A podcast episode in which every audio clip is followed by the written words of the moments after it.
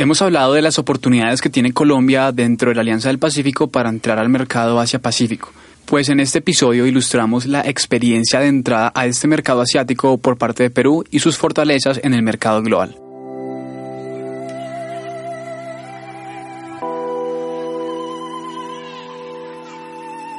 Hola a todos y bienvenidos a Contacto Asia-Pacífico, el programa radial del Centro de Estudios Asia-Pacífico de la Universidad de AFIT.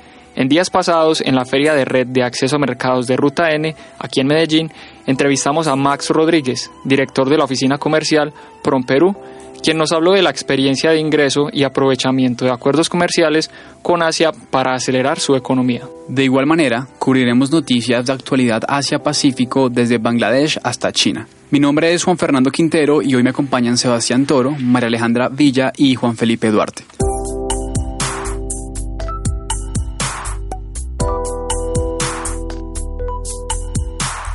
Pues muchachos, empecemos con algunas noticias de actualidad, de las cuales tenemos bastantes hoy. Primero que todo hablaremos de la crisis en Myanmar, sobre la que María Alejandra tiene información. María, cuéntanos qué está pasando en Myanmar. Sebas, el hecho es que desde el pasado 25 de agosto, aproximadamente 300.000 miembros de la etnia rohingya han huido del estado norteño de Rakhine, en Myanmar, hacia Bangladesh, dado el recrudecimiento de la violencia en la región. Este grupo étnico ha sido víctima de distintos actos de discriminación, tanto a nivel social como por parte del gobierno local, al ser una minoría musulmana en un estado budista. Las tensiones venían en aumento desde el 2012, en una región que históricamente ha sido un baluarte de insurgencia, tanto política como étnica, contra la junta que gobernó el país hasta hace poco. Por otro lado, la región ha sido también afectada por un abandono estatal que está aún por corregir por parte del nuevo gobierno democrático. Estas tensiones regionales empezaron como pura violencia sectaria que desplazó aproximadamente a 140.000 miembros rohingya hacia Bangladesh, seguido por una confiscación masiva de identificaciones, motivando así a un incremento en la delincuencia junto con la radicalización y sofisticación de la insurgencia étnica. Lo que ha alarmado a la comunidad internacional es que esto ha puesto en conflicto la transición de Myanmar hacia la democracia después de décadas de gobierno militar. El gobierno actual, con la famosa activista y premio Nobel de la Paz Aung San Suu Kyi como líder de facto, ha rehusado cualquier escrutinio de la comunidad internacional y ha llamado de horripilantes las violaciones a los derechos humanos y crímenes contra la humanidad por parte del ejército local en retaliación a los ataques de la insurgencia. Por otro lado, empeorando la situación para los desplazados, ningún gobierno en la región desea aceptarlos como refugiados por temor a una crisis de refugiados en su territorio. En esencia, las opciones de los Rohingya por ahora son opresión y persecución en Myanmar o abandono y desdén por parte del resto de la región. Una situación infortunada para los miembros de la etnia rohingya con tanta discriminación regional y problemas a nivel socioeconómico. Vemos de segunda mano lo que es la situación de inmigrantes en la región Asia-Pacífico, así como lo hemos visto en otras regiones del globo. Y es que esto es un problema que tiene un trayecto histórico bastante largo desde la colonización que ha tenido Myanmar y las migraciones de diferentes etnias con religiones distintas, lo cual hace del conflicto uno religioso, ya que la mayoría poblacional dentro del territorio es budista, mientras que los rohingyas son musulmanes. Sebas, la situación de migración debido a variables internas a una sociedad es bastante común. De hecho, ocurre en nuestra región también por parte de la comunidad venezolana y ha ocurrido en Oriente Medio por años con la crisis en Siria y en países aledaños. Totalmente de acuerdo con María. De hecho, con base en una política liberal, sería ideal intentar congeniar con aquellos que han sido forzados fuera de sus respectivos países y de esta manera ayudarlos a progresar de la mano con nosotros, quienes nos encontramos en una mejor situación social. Sucede, Sebas, que si lo vemos desde un ámbito realista, diríamos que esta migración en masa hacia economías aledañas puede llegar a acabar con la poca prosperidad que existe en países que deben recibir grandes olas de refugiados e inmigrantes. Podríamos tomar el caso de Venezuela y como la inmigración masiva de venezolanos empieza a afectar a nuestro país. Bueno, para no desviarnos del tema, estaremos atentos a cualquier novedad en la crisis de Myanmar y le agradecemos a Santiago Jaramillo, nuestro escritor de campo, por proveernos con tanta información para esta noticia.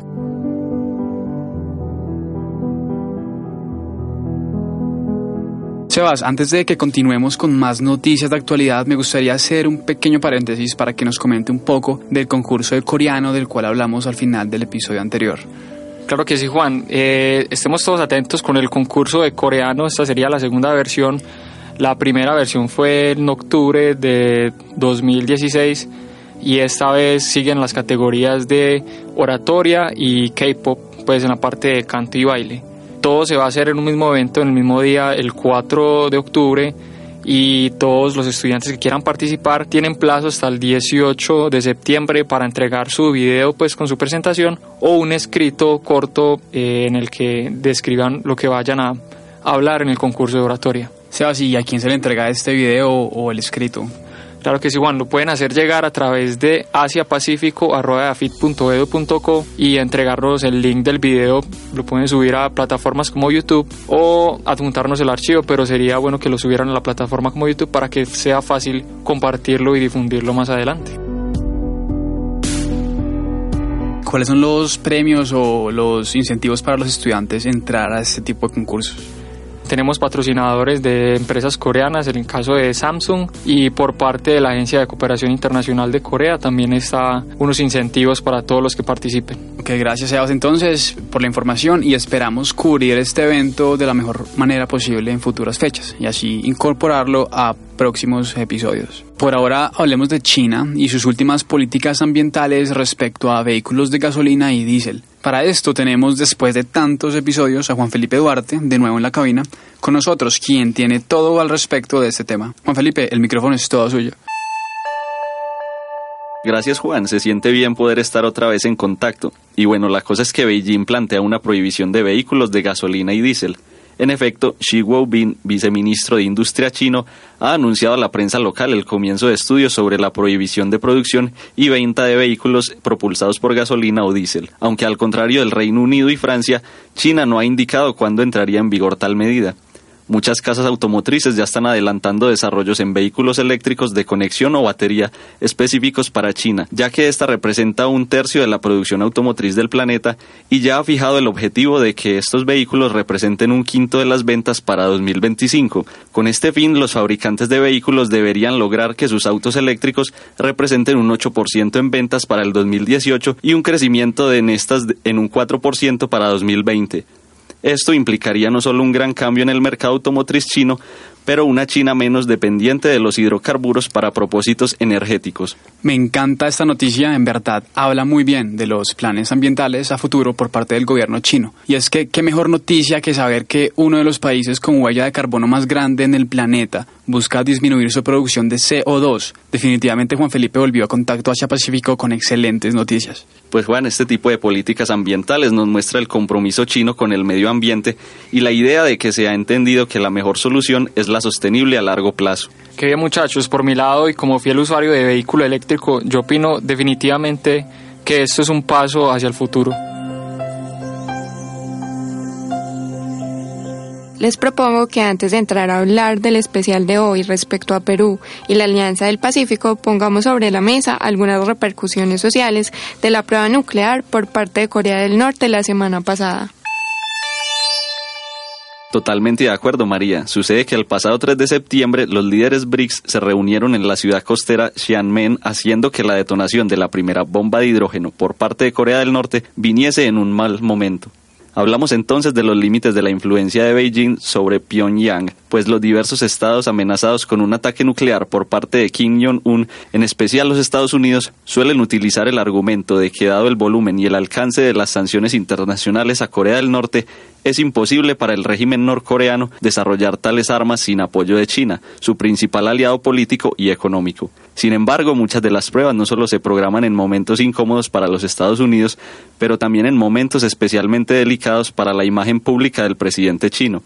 Por ejemplo, la prueba del 14 de mayo se llevó a cabo justo cuando Beijing recibía a diversos dignatarios que hicieron parte de una conferencia sobre la iniciativa Un cinturón, un camino, una serie de acciones diplomáticas y de infraestructura que permitirían reabrir la conexión directa, tanto marítima como terrestre, que existió entre China y Europa durante los tiempos de la ruta de seda. Esta tesis de la pérdida de cara del presidente chino toma fuerza gracias a la cobertura de la última prueba nuclear norcoreana por parte de la prensa china, citando como evidencia un terremoto de 6.3 grados en la escala de Richter que se sintió en el norte de China, como lo comentamos en el episodio anterior. Entre los factores que hacen que estos eventos sean un campo minado de relaciones públicas para el presidente chino tiene que ver con que Xi Jinping se encuentra persiguiendo una diplomacia de grandes poderes con un Washington cada vez más reaccionario hacia China en todos los campos. Se me hacía raro que no hubiéramos hablado de Corea del Norte en el episodio de hoy.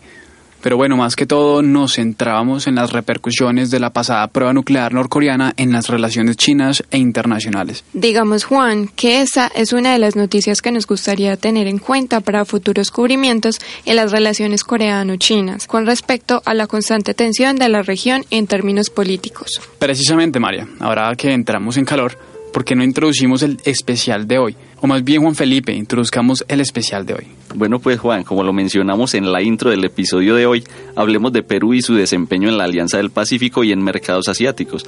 Así ha llegado a nuestras manos una entrevista a Max Rodríguez, director de la oficina comercial PROM Perú, con quien cubriremos este tema al día de hoy.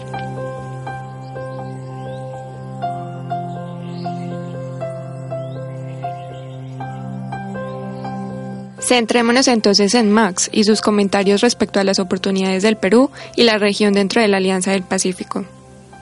En realidad las oportunidades son, son múltiples, ¿no? Yo creo que la debemos definir sobre la base del sector en el cual nos queremos desarrollar. ¿no? Como lo manifestamos en el panel, tenemos oportunidades en el sector comercial, en el sector de inversiones, en el sector de turismo, pero también tenemos oportunidades inclusive dentro del desarrollo personal. ¿no? Tenemos estas becas, tanto para pregrado o posgrado, que pueden aprovechar eh, los que somos residentes de la Alianza del Pacífico, tenemos ese intercambio de experiencias, de, de, empresas o esa libre disponibilidad de poder movilizarnos hacia un tercer mercado y poder desempeñarme profesionalmente sin necesidad de una visa de trabajo, ¿no?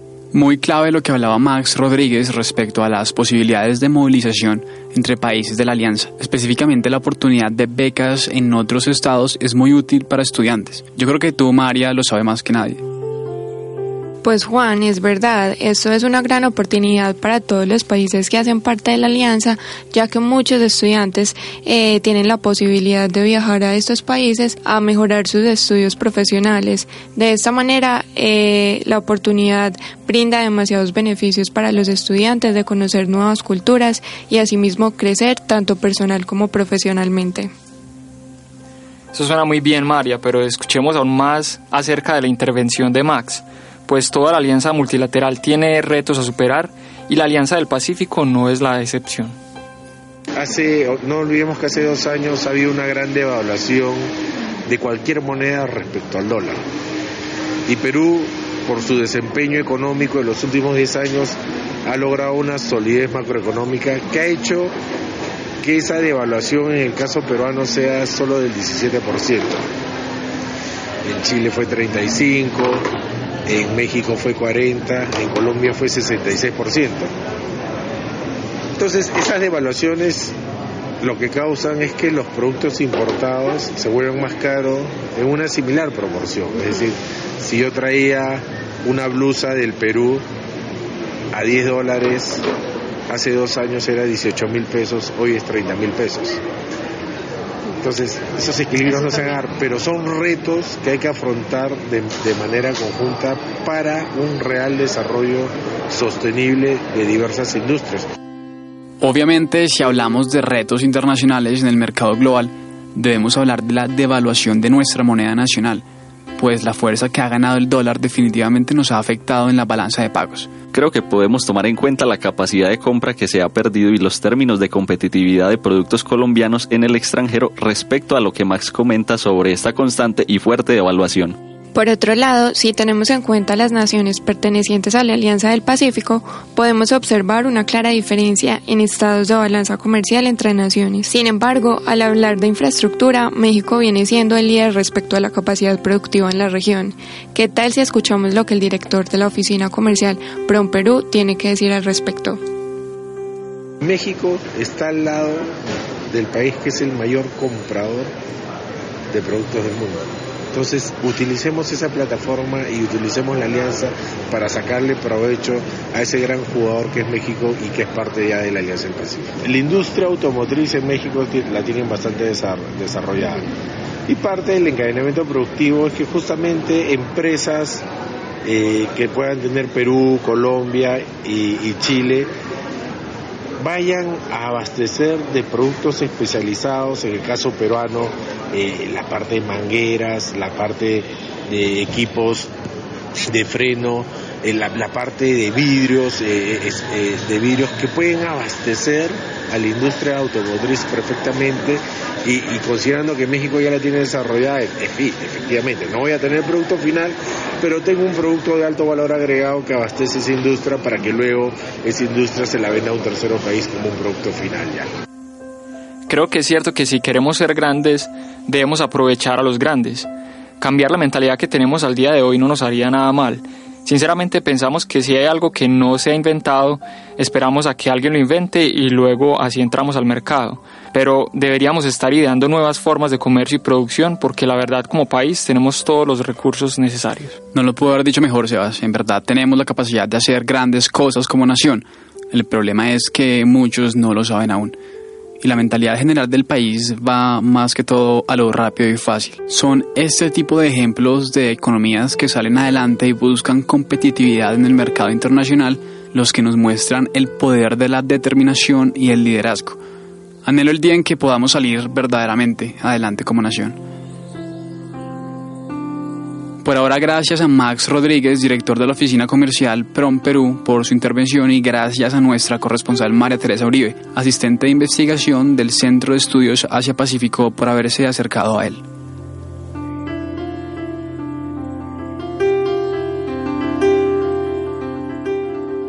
Contacto Asia Pacífico los invita a emprender, llenarse de ideas y no dejar que nadie les diga que un proyecto no es factible o muy complicado para efectuarse. Solo se requieren ganas de emprender y pasión por hacerlo.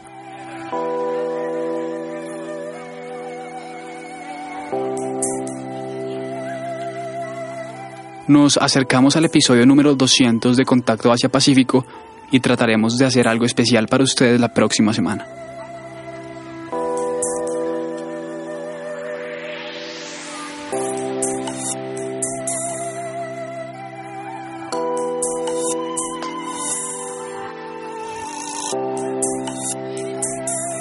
Así que eso es todo por ahora, pero nos vemos la próxima semana sin falta. Si quieren conocer más mientras nos volvemos a ver, encuéntranos en redes sociales como Centro de Estudios Asia Pacífico y en el blog de Tumblr como Aventura Asia Pacífico. Finalmente, gracias a María, Juan Felipe y Sebastián por la compañía. Abre tu mente y conéctate. Nos vemos en la próxima.